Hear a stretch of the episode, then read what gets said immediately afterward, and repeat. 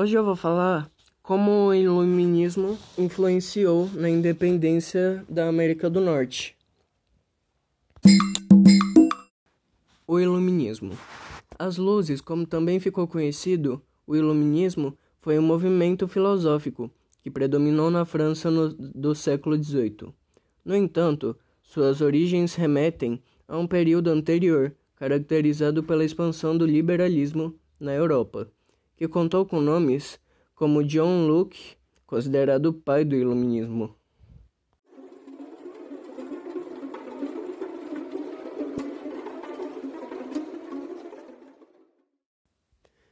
Podemos sintetizar o conceito de Iluminismo como um conjunto de ideias que visavam criticar o antigo regime europeu, ou seja, criticavam a sociedade aristocrática de privilégios o absolutismo monárquico e o mercantilismo.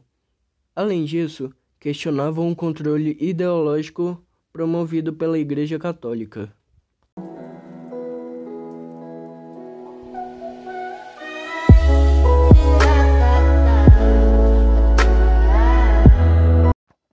Ainda hoje, o mundo é influenciado pelas ideias iluministas. Podemos perceber isso comparando a sociedade atual com as ideias defendidas pelos teóricos iluministas no século XVIII, baseado na ideologia do liberalismo. Barão de Montesquieu defendia a tripartição dos poderes entre executivo, legislativo e judiciário, como uma forma de evitar a concentração de poderes. Já Voltaire foi um grande defensor da liberdade de expressão baseado em uma ideologia anticlerical. Voltaire era contra o domínio ideológico da Igreja na sociedade. Jean-Jacques Rousseau foi o mais radical dos filósofos iluministas. Em seu contrato social, Rousseau se contrapunha à propriedade privada e defendia que o poder deveria emanar do povo, ou seja, defendia uma ideia de democracia.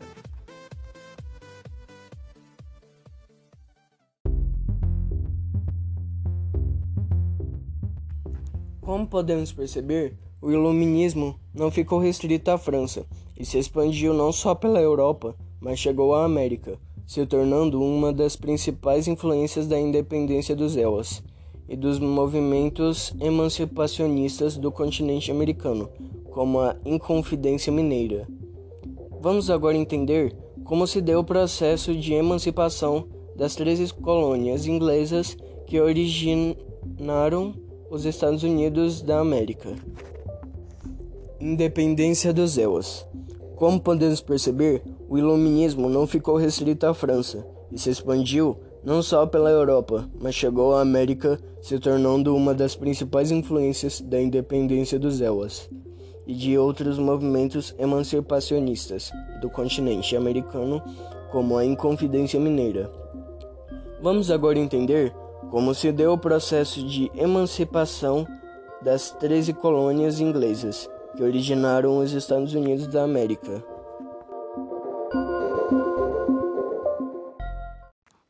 Inicialmente, é necessário atentar para o fato de que as 13 colônias tiveram um processo de colonização diferente do encontrado em outras colônias da América. A parte norte era composta por colônias de povoamento, enquanto a sul por colônias de exploração.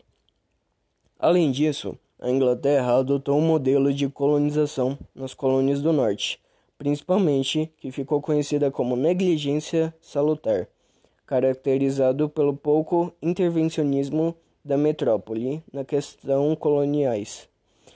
No entanto, a mudança nessa postura vai começar a desencadear o processo emancipatório.